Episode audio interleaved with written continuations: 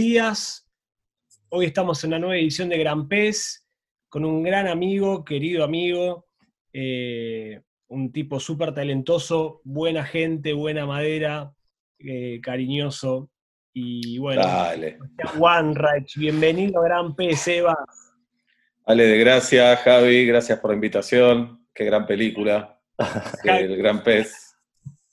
Linda película El Gran Pez. Bienvenido, Seba, buen día.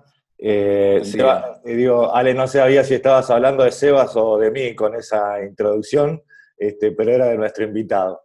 Así que gracias por estar acá. Este, nada, recién estuvimos charlando, ya la estábamos pasando bien, así que si quieren nos metemos, bienvenida a la audiencia, ¿no? Eh, si quieren ya nos metemos un poquito en nuestros menesteres. Con todo. Lo primero que, que es una pregunta ya típica del, del programa, que es Sebastián Wanreich por Sebastián Wanreich. Descripción.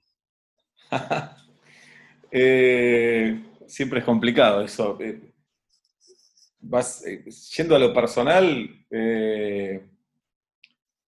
creo que estoy en un gran momento, en un gran momento de la vida, me siento sobre todo de acuerdo con muchas cosas de las que hago, me siento honesto con las cosas que hago, con las que pienso, eh, me parece logré ahí una armonía que, que me gusta tener. Esto no significa que me pueda angustiar, que pueda tener contradicciones, que pueda estar triste, eh, pero parte de, parto de una base que, que, insisto, me siento muy coherente conmigo, que me ha costado muchos años ser sincero con uno mismo, ¿viste? Blanquearse con uno. Eso que- tiene que ver directamente con un ejercicio de autoconocimiento que me ayudó un montón el psicoanálisis. eh, y, y me parece ahí todo mi entorno, la- las personas que quiero.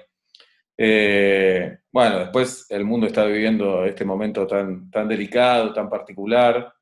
El otro día en la radio, eh, Caro Dweck, a quien quiero y admiro y me gusta tener en el programa, decía, ¿qué es esta vida? Y después agregaba y decía, ¿para qué hacemos lo que hacemos? Eh, y yo creo que esas preguntas nos las hacemos siempre, no solo en pandemia. Eh, es, es honesto preguntarse qué es esta vida y para qué hacemos las cosas que hacemos. Lo que pasa es que con esta pandemia eh, esas preguntas cobran otro significado. A mí me parece que la pandemia vino a decirnos, vino, mejor dicho, a afirmarnos que, que el futuro no existe o por lo menos que es una gran incertidumbre.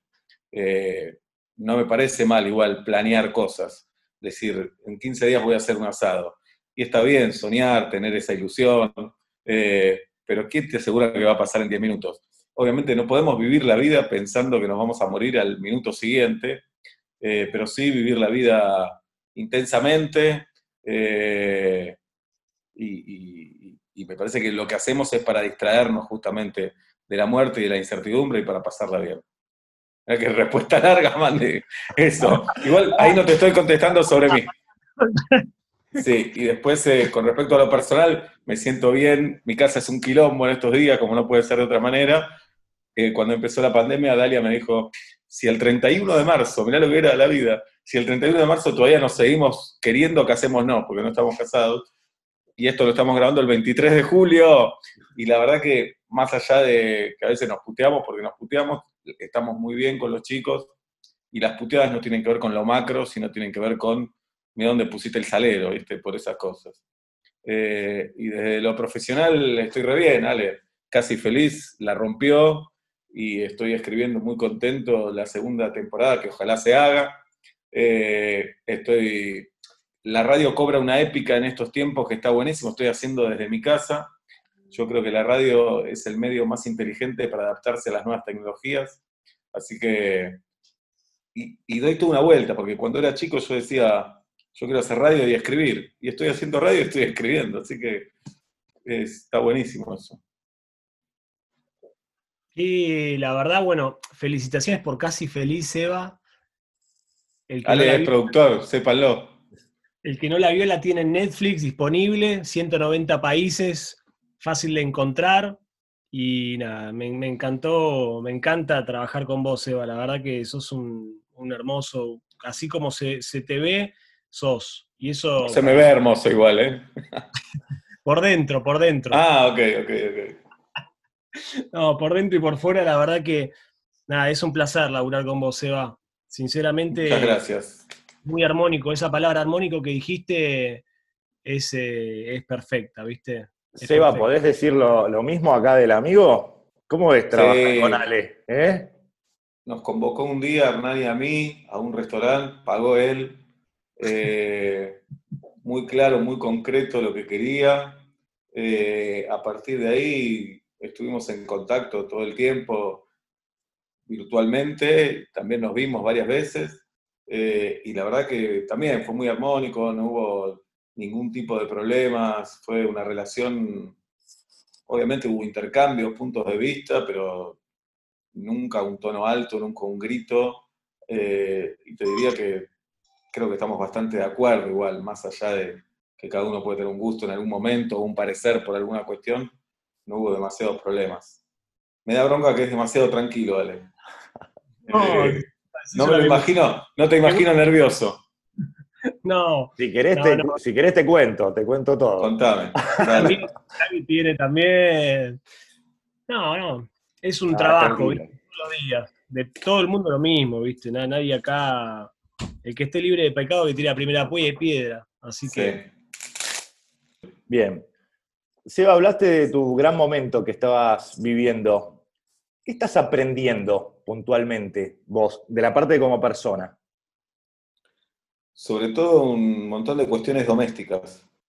Eh, como hijo de madre judía que no me dejaba hacer nada, que hacía todo por mí, eh, con todo el amor del mundo, por supuesto, eh, he crecido un poco malcriado. Y la verdad que esta situación tan límite que está viviendo el mundo me llevó a hacerme cargo, obviamente estamos 50 y 50 con Dalia como debe ser, de la casa y de un montón de cuestiones. Como padre siempre fui muy presente, pero con las tareas domésticas no tanto, la verdad. Eh, hay una persona que trabaja en nuestra casa que en estos días obviamente no está viniendo, así que nos tuvimos que poner las pilas con eso y aprendí un montón de cosas, eh, con un poco de vergüenza lo digo. Eh, y después, todos los días aprendo, qué sé yo. Ahora estoy viendo, no sé si vieron la serie Normal People, de la que está hablando mucha gente. Voy por el capítulo 4. Eh, y obviamente la miro como espectador y como profesional. La estoy disfrutando mucho. eh, y advierto, no sé, cosas del guion que me encantan, cómo cuentan, eh, el tono y el clima que genera la serie. Así que me parece que ah, estando alerta es imposible no, no aprender cosas todos los días. Con la antenita ahí tenés que aprender. Me, me imagino, Seba, que igual sos, un. No te voy a poner la palabra nerd, pero sos un estudioso. Realmente sos un tipo que está constantemente buscando nuevos estímulos, nueva, nueva, nuevas formas de, de vos perfeccio- perfeccionarte. O sea, te veo como una persona muy exigente también con vos. Sí, soy muy inquieto y a la vez hay algo natural, que me parece que se tiene o no se tiene, tengo como esa antena la- está encendida todo el tiempo, entonces eh, absorbo, ¿viste? Eh, pero yo creo que este trabajo es, tiene que ser así, si no, no lo imagino de otra manera. Eh, pasa una situación y yo lo, imagino después como drama, como comedia, como un comentario en la radio, como una parte de un guion, eh, como el puntapié para, no sé, para una película, para una obra de teatro, todo el tiempo me pasa eso y lo disfruto, no es que lo sufro, me gusta mucho y me estoy, me mando mails, me mando WhatsApps con ideas eh, y cosas por el estilo y después está el otro estímulo, el más buscado, en la lectura, en ver películas y en charlas también, en conversaciones también. Lindo, lindo. Woody Allen hacía mucho que escribía papelitos y se lo guardaba en un frasco y después sacaba el papelito y decía, ah, mira esta idea qué buena y avanzaba ahí guiones. Sí, bueno, Fontana Rosa creo que hacía algo parecido. Y después Seinfeld tiene un capítulo que él, ni me acuerdo en qué temporada, pero él a la noche, a la madrugada se despertaba, escribía algo, pero no escribía la idea completa. Ponía teléfono suena mal. Y al otro día decía, uy, ¿para qué mierda? ¿Qué quería decir esto? ¿no? Eh, sí, y después Hemingway, un gran escritor, decía que está todo bien con lo que escribas a la noche, pero la verdad se sabe al otro día, como al otro día te das cuenta si está bueno o no. uno a veces cuando está escribiendo se enamora, lo que es un error para mí, hay que saber tomar distancia de lo que uno hace en ese sentido, ¿viste? Total. Seba, ¿cómo es tu proceso creativo? No, lo sé, bien, no lo sé, no lo sé. Eh, según para qué ámbito. Eh, en lo que es teatro, por ejemplo, hay un puntapié que es escritura, escribir, escribir, escribir. Eh, a partir de eso empiezo a ensayar. Frágil, en Frágil me dirigió Florencia Agostino, que es muy capa, muy grosa y muy contenedora. y bueno, ensayaba con ella y a partir de eso se va reformando el texto siempre. Entonces el teatro es escribir, ensayar, escribir, ensayar, escribir, ensayar, así hasta la función número 20, te diría. Eh, y después el texto siempre va cambiando. En este tipo de espectáculos no es solo stand-up, metí personajes y otros climas.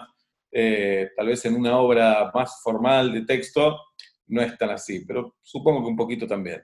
Eh, con respecto a la radio hay una base rígida también de secciones y de estructura, y hay un gran equipo de producción que los quiero mucho y que vamos chateando todo el día y vamos pensando ahí qué contenidos podemos hacer. Eh, y después al aire tengo dos compañeros, que son Julieta y Pablo, que son dos aviones que no te dejan nunca gamba, al contrario, que agregan, que me la complican en el buen sentido, que es como el tenista que juega contra Federer, que decís, y estoy re exigido. Entonces me exigen bien, porque son muy rápidos, muy inteligentes, muy graciosos, entonces, eso me pone en una situación de alerta y de atención que está buenísimo y además nos complementamos mucho. Eh, y por último, en este caso, lo de la serie fue eh, escribir es muy distinto a lo que es teatro o, radio, ni hablar literatura, porque yo escribo y después Hernán es el que decide cómo se cuenta con la cámara y es el que hace la postproducción de esa escritura. Entonces son como varios procesos. Eh, obviamente todo arranca en el guion. Alguna vez una guionista me dijo, cuidado con los. Erika Halvorsen me dijo. Yo escribía y un día puse, escribía para Natalia Oreiro, una, novela, puso, y Natalia aparece vestida de Mujer Maravilla. Y Erika fue al, set y claro, Natalia estaba vestida de Mujer Maravilla. Entonces hay que tener cuidado el poder que tenés como autor o como guionista, hay que saber lo que vas a hacer. No escriba nada así como, eh, bueno, pongo acá que se tiran por el balcón. Primero porque el, el productor como Ale de Gracia te va a decir, no, para que consiga un balcón, que se tire, esto es un quilombo. Y segundo, que después lo van a hacer, entonces eh, hay que tener cuidado. Pero el proceso es escribir, eh, charla con el director, el director eh, Hernán lo, filma, lo muestra. nada, después llega el rodaje, cuando hay que actuarlo también. pero ese es un proceso lindo. A mí me gustan mucho los procesos esos. Seba, y tenés para el momento de, producción tuya específico, ¿tenés un ritual, tenés un momento acomodás, una copita de vino? ¿Tenés alguna dinámica específica? La otra vez eh, escribí tomando vino, lo cuento como si hubiera subido el Everest, porque en esta pandemia me hice muy amigo del vino. Eh, pero no, no, lo que necesito es concentración, es entrar en ese mundo. Eh, y necesito tiempo también. Si no estuviera la pandemia. Eh, me fue bien, igual no, no, es que me emborraché, pero viene bien. Eh, si no estuviera la pandemia, escribiría todo el día, así está un poco más complicado el tema por hijos, y necesito tiempo. Por ejemplo, yo a las 4 ya me meto con, con el equipo de radio. Si a las 3 puedo escribir, no me pongo a escribir a las 3. Con una hora sé que no hago nada. por lo menos se necesitan 3 horas, porque cada vez que me siento, me siento a corregir y a partir de eso después empiezo a escribir. Entonces es una tarea lenta, a pesar de mi ansiedad yo no lo siento lenta, eh, me doy cuenta después, como me doy cuenta cuando termino, digo, mirá, tres horas y seis páginas nada más, digo. Eh, pero bueno, es, es de lo que más me gusta hacer en la vida. Qué lindo. Y, perdón, Ale, que me, apasiona todo esto que tiene que ver con, con la escritura. También tengo el hobby de, escribir algunos delirios a veces. Y te pregunto, fuera de lo que es lo laboral, ¿escribís más estilo libre? ¿Tenés alguna rama de la literatura que escribas cosas para vos? ¿Tenés en mente incursionar por, alguna rama? En un momento saqué dos libros de cuentos. Eh, lo que pasa automáticamente va para lo laboral. Tengo escrito un par de poemas que nunca voy a publicar porque me da un poco de vergüenza. Eh, pero lo que pasa es que no lo puedo ver como un hobby. Cada cosa que escribo me gusta, me gustaría que fuera un proyecto después. Eh, qué sé yo. no, no. Yo te la voy a pedir por privado, si sos tan amable para, para compartir. Y prometo que no van a ir a ningún lado. También escribe poesía, por eso. Ah, ok. Después intercambiamos, no importa, no importa. Le vendemos los derechos, de gracia. Yo represento la parte de poetas, el poeta Warren que la luce. Eh, em, ¿y cómo, cómo lidias con, una mente como la tuya que no, no para de, de tirarte ideas? No, tampoco estoy así como un loco encerrado en un cuarto. Nada, me, divierto, qué sé yo. Eh,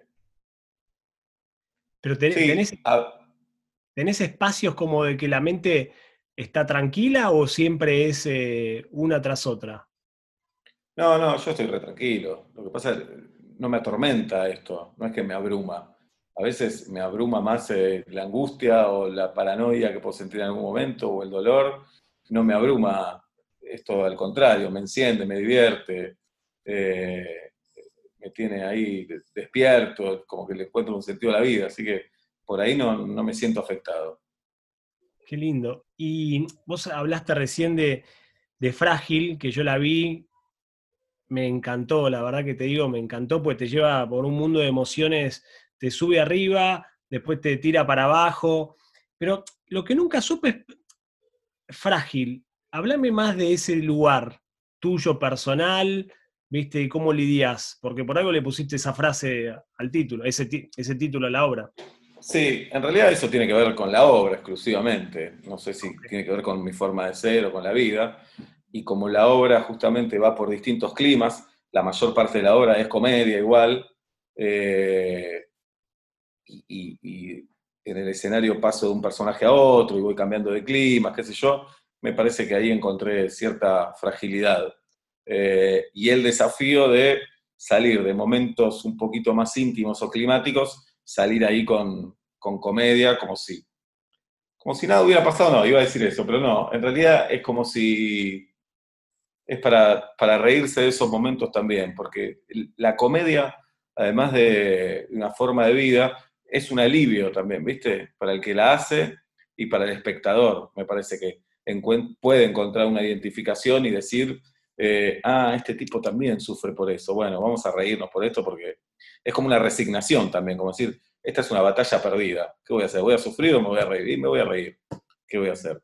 Voy a abrirme a sacar el dolor, pero me voy a cagar de risa también. Entonces, eh, ¿Y eso, sí. ¿Y eso sos vos?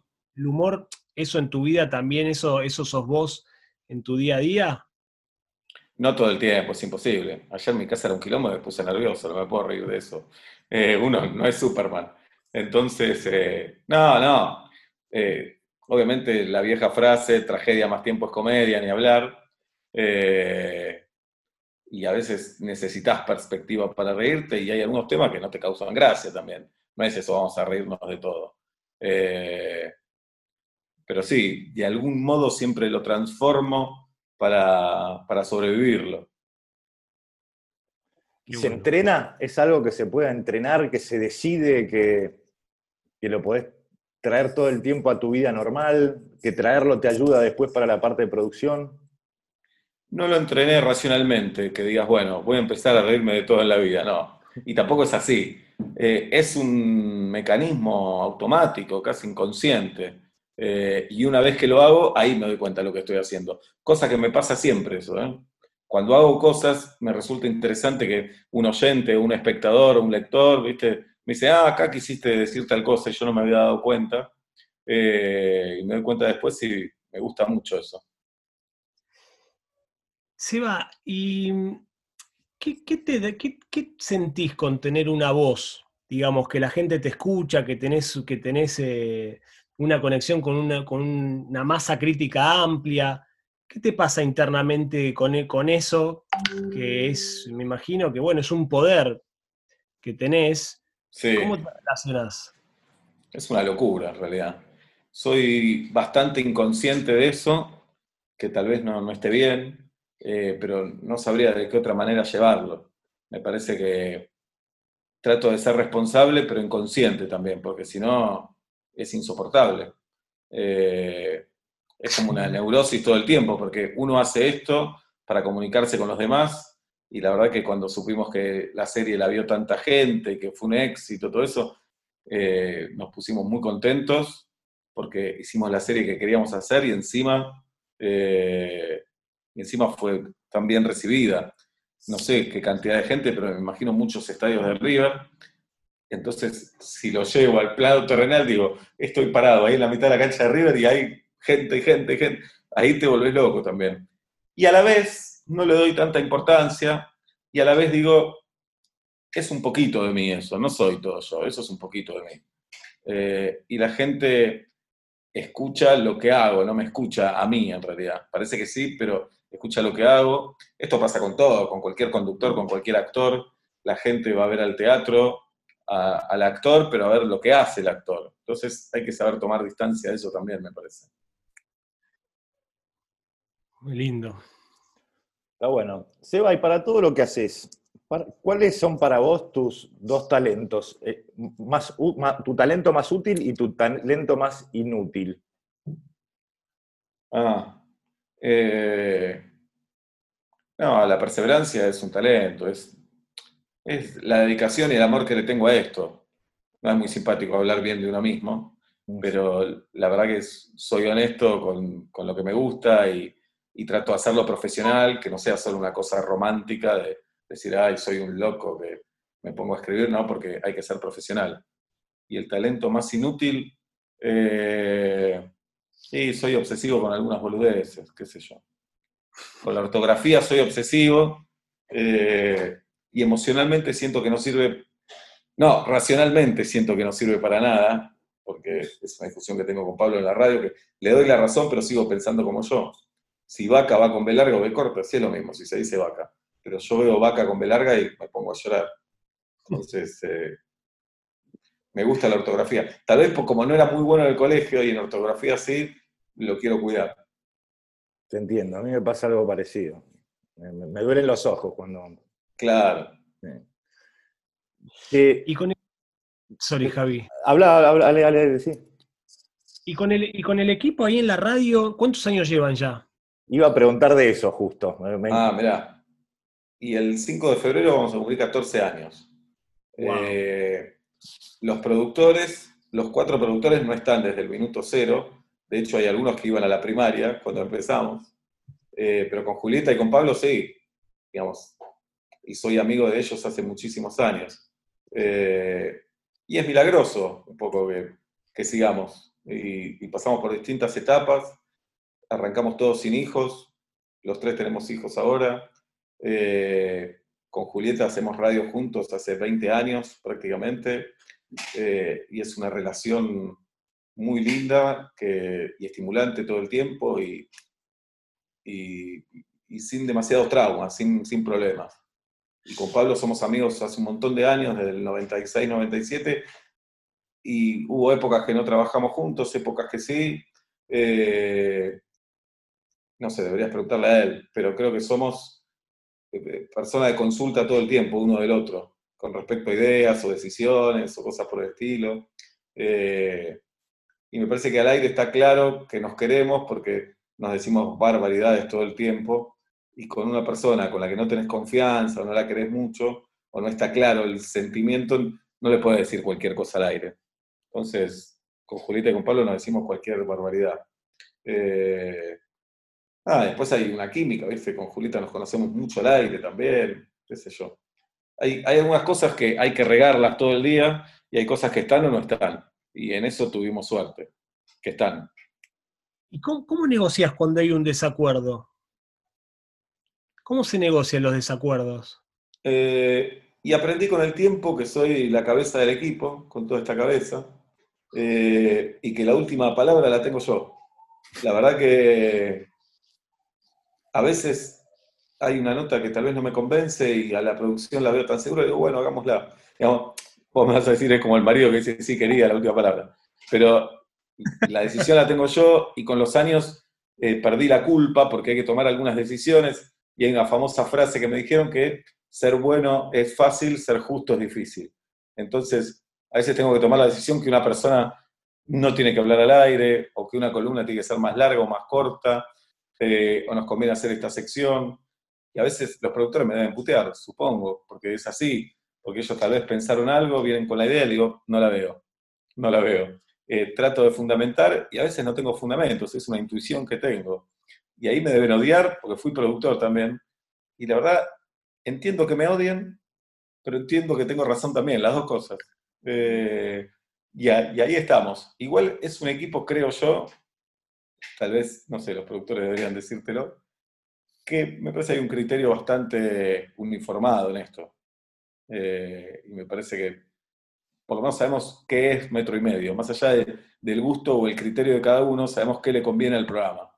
Eh, en esa figura, insisto yo, en que los chicos, digo, no traten de conformarme a mí, piensen qué es lo mejor para el programa, por qué nos serviría hacer esto, cómo funcionaría. Eh, parece más complejo de lo que es, ¿eh? pero no, es, después de tantos años sabemos ah, que, le viene el programa. Fluye, fluye fácil. Claro. ¿Y alguna vez, alguna vez en la radio al aire te pasó de meter la gamba y cuando terminó el programa de decir, uh, ahora se me viene una? no, tan así no, tan así no. Eh, déjame pensar. Eh, no, no, sí todos los días siento que... Me viene Peña, se me viene Peña a la cabeza, ¿no? No, Peña era un quilombo en ese sentido. Pero, no, pero Peña era el mejor, el, distinto a todos. Un escalón arriba del mundo. Eh, no, con respecto a mí, todos los días pienso, tendría que haber preguntado tal cosa, para qué dije esa, etcétera, etcétera. Parezco un monstruo con este gorro. ¿eh? No, no, no va, bien, va bien. El, mejor, el mejor es Peña. Contame qué fue Fernando en tu vida y qué, aprendiste de él, qué te queda, qué te, no sé. ¿Por qué fue el mejor? Primero, porque ya hay muchos chicos que no lo escucharon, ¿viste? Entonces, el mejor era porque hacía 20 personajes a la vez en la radio, al aire, eh, y los hacía hablar entre sí, él mismo, con distintas voces, y cada personaje tenía su, forma de ser, su personalidad, eh, su manera de pensar, eh, construyó un mundo ahí inigualable y un talento y una inteligencia fuera de lo común, la verdad, que a veces en un punto le jugaba en contra también, porque vos recién preguntabas, sale, cómo te juega la cabeza si estás pensando todo el día.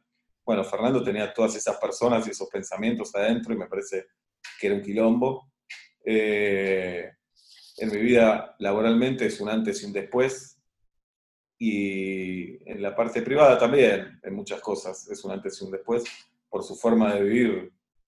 Eso era rock and roll, ¿viste? Eso era eh, exceso de todo, de talento, de genialidad, eh, de ternura muchas veces, de agresividad otras, de drogas, eh, de pedidos de ayuda, de ser solitario, digamos. Imagínate todos los que somos, ¿viste esa frase? Contengo multitudes. Bueno, Fernando multiplicarlo por mil. Eh, y encima, cero introvertido, no tenía problemas en, comunicarlo todo. Eh, como si él supiera que, o lo sabía, que, su tiempo se terminaba también. Entonces su forma de vivir era dándolo todo. Eh, y ahí agarra algo lindo. Él no era avaro en lo artístico.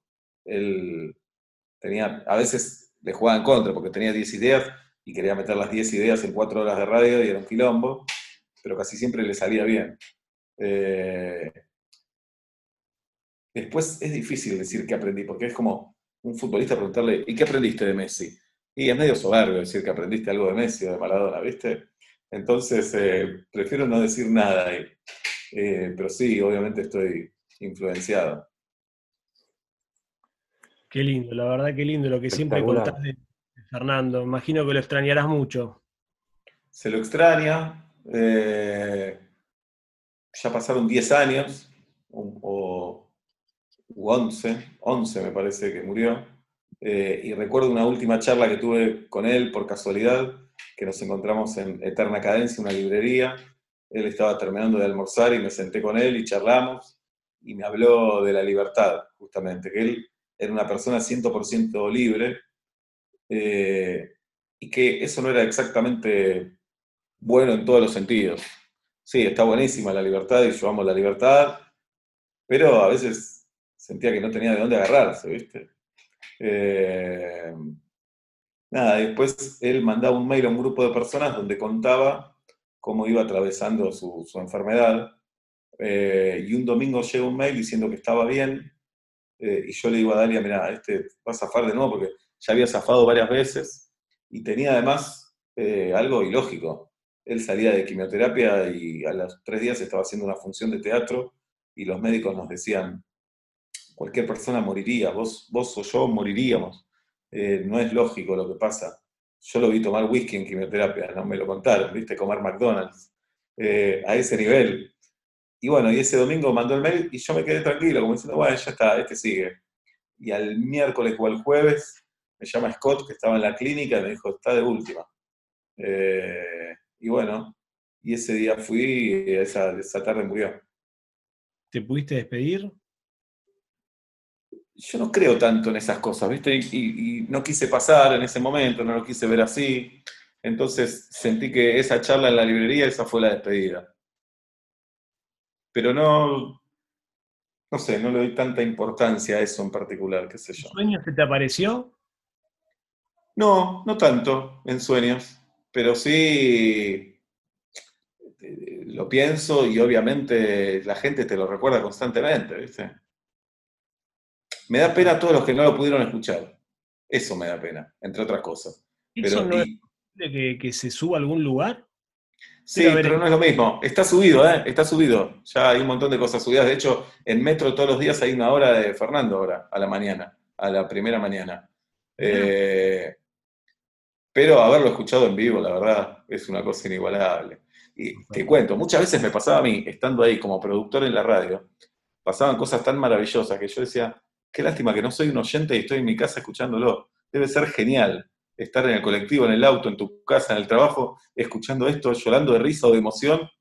Para mí era genial trabajar ahí, era jugar en Barcelona, ¿viste? Pero decía, hoy debe estar bueno ser oyente, pensaba yo. Qué linda experiencia, Seba. Mm. Gracias por compartirla. De nada. Sí, yo te hablo desde el oyente. Yo me acuerdo que, en esas épocas yo trabajaba en una fábrica de, de sangre y nos íbamos, teníamos un viaje de una hora y pico. Y a las mañanas íbamos escuchando y no volaba una mosca. Era el programa, nos quedamos, la boca callada, pasaba el mate y era disfrute total. Una, una, cosa única, única, única. Seba, con, perdón, con, metro y medio a la tarde pasa. A mí me ha pasado muchas veces en el auto volviendo que no querés bajar del auto que estás ahí, que hay un tema o algo que te hace reír y, te quedas ahí diciendo, bueno, no bajo y quizás estacionás y te quedas un rato. Claro, eso es lo lindo de la radio. A mí me pasa como oyente también muchas veces. Eh, la radio sigue teniendo eso. Somos un país con mucha tradición de radio eh, y me parece que se la está bancando la radio en esta época sobre todo. Total. Seba, ¿sos un tipo creyente? Eh, no, es un temazo en mi vida, me encanta hablar del tema igual. Eh, soy eh, judío laico, digamos. Me siento emocionalmente judío, pero no, no de creer en Dios. Digamos, voy a una fiesta judía y ponen la música y el corazón se emociona. Entro a un templo y no me pasa nada. Hasta me parece medio una parodia. Eso es lo que siento con respecto a, a las religiones en general y hasta no opino de las demás porque es un tema tan susceptible que, se pueden ofender, entonces hablo del judaísmo nada más. Eh, en definitiva, pienso, cada uno que crea lo que quiera, si estamos acá vivos y hacemos lo que podemos, y es tan la, existencia de tal incertidumbre que hace como puedas. Yo hago esto, me tocó esto, o, elegí esto y trato de vivir así. Me siento judío. ¿Cómo explicarlo con palabras? No tengo idea. Eh, creo en Dios y más no que sí, pero a veces digo, tal vez algo hay, porque es una locura todo esto. ¿Qué pasa después de la muerte? Yo pienso que se termina todo, pero si me decís que lo firme ahí, te digo que no, que no estoy seguro. Eh, y cuando vi Coco con mis hijos, em, me preguntaron si era así después. Y yo dije, ojalá, la verdad que no lo sé. pero sería una, una linda manera de seguir, como es Coco, por ejemplo. Pero, ¿y cómo, pero, ¿y cómo laburas con. que vienen tus hijos y te dicen eso? Che, papá, ¿qué hay después? Y vos le decís, mira, no tengo ni idea, que está bien, me parece muy, muy que es lo más genuino que uno puede ser, porque son invenciones. Pero es, también es un vacío ahí. ¿Cómo laburas el vacío? El vacío es una serie en Netflix muy buena, primero, para chicos. Eh, ¿El vacío? Sí, la vimos con mi hijo, está buenísima, ¿eh? Se la recomiendo. Eh, no, qué sé yo. Eh, o lo dejas ahí y no lo tocas, decís, bueno, lo miro. no, no, no, se habla del tema, se habla del tema, por supuesto. saben que vienen de una familia judía, pero que no, practicamos, no somos practicantes, pero sí en la fiesta judía nos juntamos con mis viejos, con mi suegra, qué sé yo, estamos ahí. A mí me gusta esa pertenencia, pero está claro que, para mí, obviamente, el ejemplo lo damos siempre con los hechos más que con las palabras. Entonces, con los hechos le estamos mostrando que seguimos algunas tradiciones, pero que no somos religiosos, que no vamos al templo, que no, no rezamos, que no le damos mucha, eh, no le prestamos mucha atención a esas cuestiones, pero hay algo ahí que, igual nos llama. Navidad Puede ser con Navidad, y a veces sí, festejamos también Navidad. Sí, pero me parece que es linda la contradicción y que los chicos agarren todo, qué sé yo. Obvio, hay que disfrutar. Sí, sí, sí. Pascua. Pascua, casi siempre coincide con la Pascua judía. Coinciden las dos, ¿viste? Entonces vamos todos juntos. Y ellos van a un colegio súper laico, que me encanta a mí, que hay chicos de todas las religiones, pero re tranquilo también, porque es laico. En febrero es el año nuevo chino y budista, así que también se puede festejar ese y ya tenés. Vamos. Bueno, eh, Dalia se está acercando al budismo, por ejemplo, le reinteresa.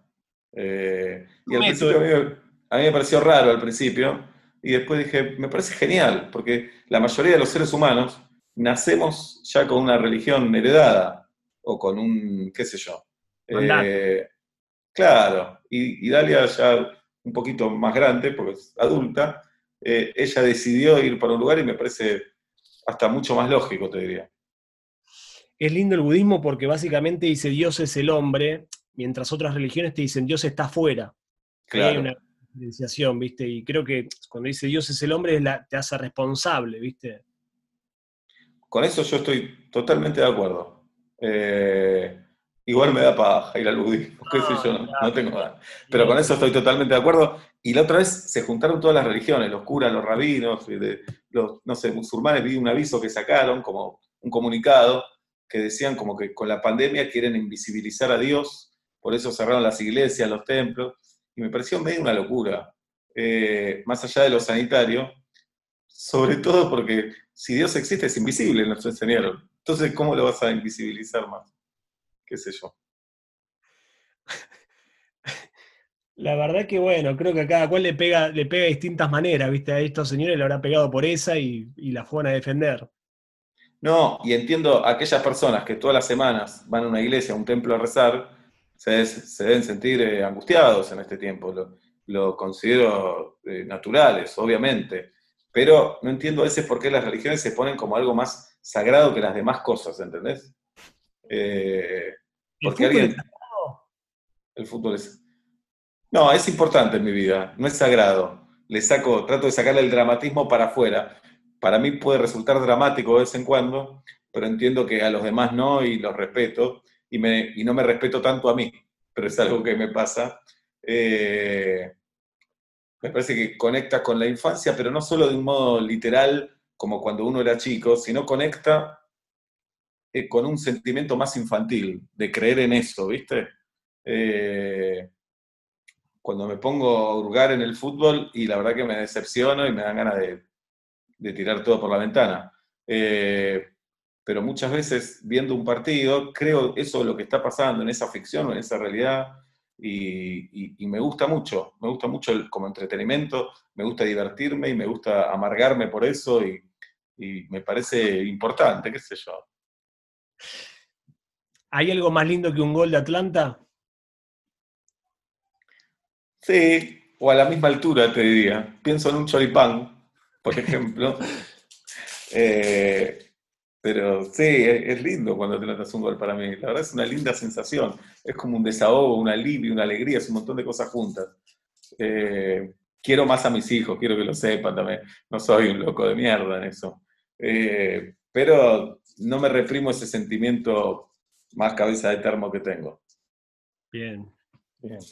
Seba, te voy a rebobinar un poquito porque me, disparó una pregunta, algo que, dijiste antes. Te vi, te escuché hablar muy bien de distintas personas, de tu equipo, de, Fernando. ¿Qué, cosas, qué cualidades valoras vos en, las personas, en el otro? ¿Qué, te gusta tratar de identificar? Para arrancar, eh, que sean buenas personas. Eh, yo sé qué es una buena persona eh, no sé cómo definirlo con palabras, pero me doy cuenta en el trato, que tenga buenos sentimientos. Para que entre a metro y medio yo necesito eso. Y después la capacidad laboral, y hay algo milagroso en metro y medio que creo que el equipo está compuesto así, por personas que son buenas y, que son muy talentosas. Entonces, esos son dos, eh, dos características que, necesito la comedia necesita maldad, claramente. Para hacer reír hay que tener maldad, pero eso es en otro plano.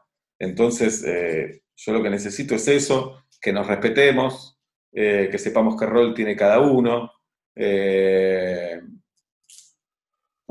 ser solidario con los compañeros. Muchas veces, lo que decíamos antes, cuando dos personas tienen razón, acá puede pasar.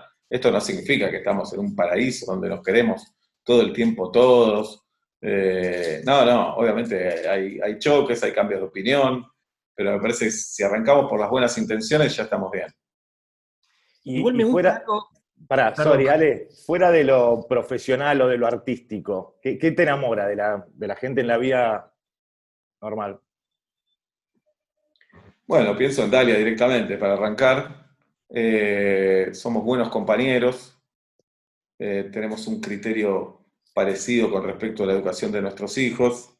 Eh, y ella tal vez no se da cuenta, pero me da a veces unos consejos ahí, como esos pases de Bocini, que decís justito.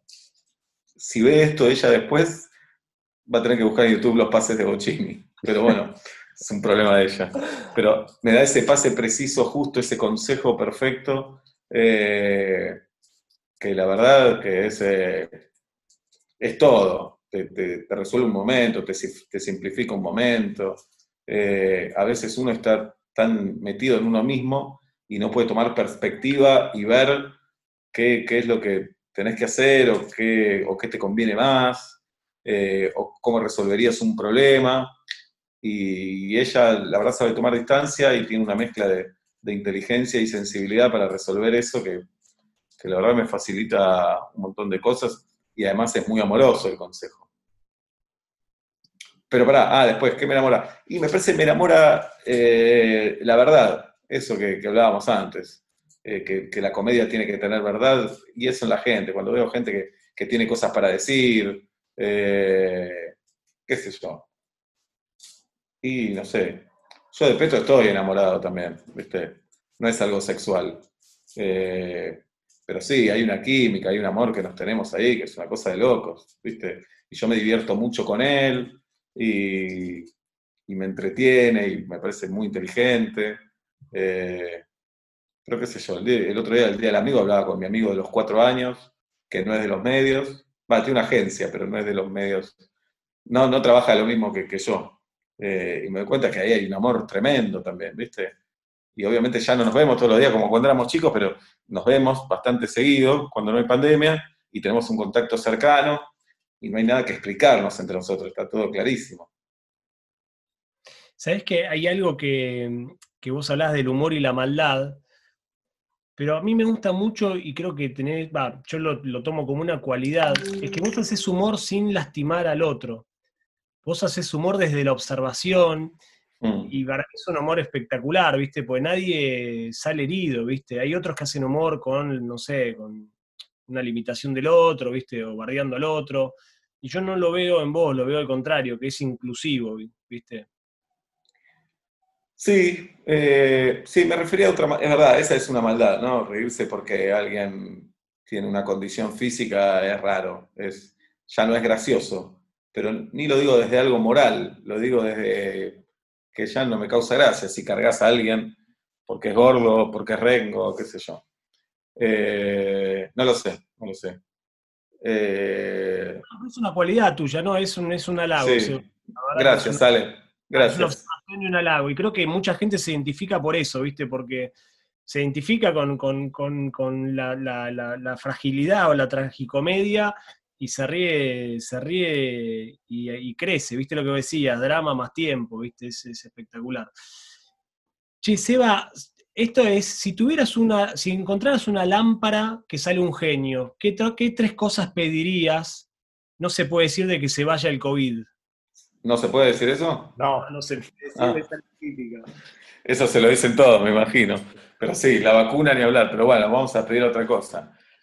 Y mira, ayer, anteayer hablaba algo con mi hermano en privado y ayer lo hablamos en la radio.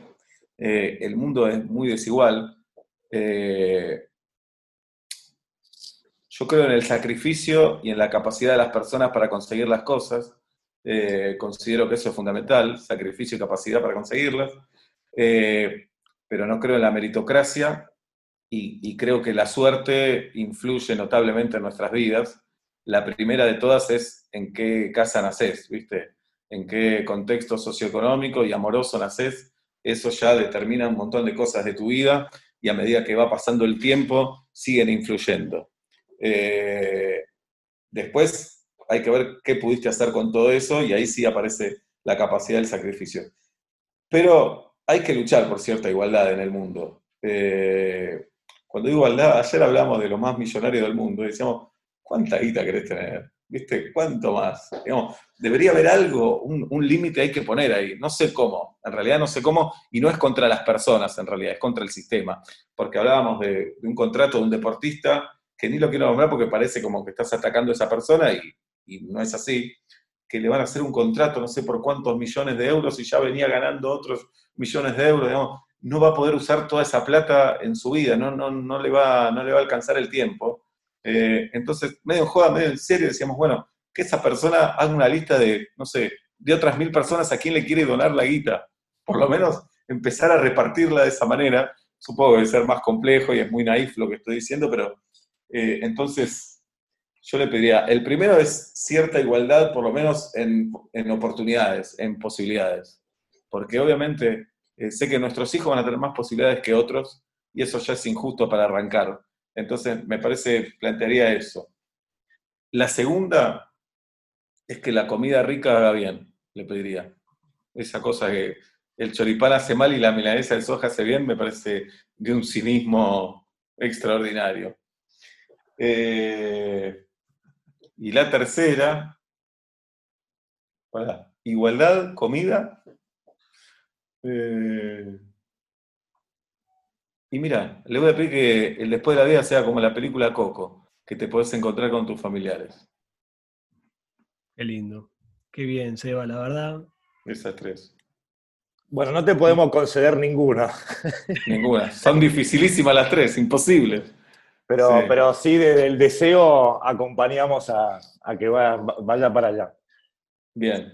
A, mí me encantó esta charla. Te queremos ir liberando y empezando a cerrar, no sin antes hacerte una última pregunta que tiene que ver con cuál fue la, mejor pregunta que te hiciste o que te hicieron. Uh, qué quilombo. Sorry. Sorry, eh, venías contento. Que hay que pensar acá. La pregunta acá. Quizás es observándolo a Fernando Peña también, y ahí surge una pregunta. Sí, la mejor pregunta que me hicieron. No tengo idea, ¿eh? Los cagué con esto, los maté. Bueno, termina la nota, termina la nota para abajo. Sí, sorry, la cagamos. Esta parte no, tal vez es esta. ¿Cuál fue la mejor pregunta que me hicieron? ok, ok. bueno, queda así. Ahí está. Bueno, Seba, nada, te, agradecemos un montón. Javi. No, eso, agradecido. La verdad que súper agradable charlar con vos, súper interesante y estamos re agradecidos por tu tiempo. Así que para mí fue todo disfrute, escucharte. Bueno. Mira que no acabe más, pero todos tenemos cosas que hacer, así que ya quedará para otro, otro momento en privado. Gracias chicos, gracias a los dos y yo la pasé muy bien también, así que después eh, la voy a ver. No sé para qué si ya la vi, pero bueno. Te la vamos a pasar, así que. Dale. Así Dalia puede verlo de Bochini. Ahí está, corten esa parte. Dale. Bueno. Gracias, querido. Nos vemos.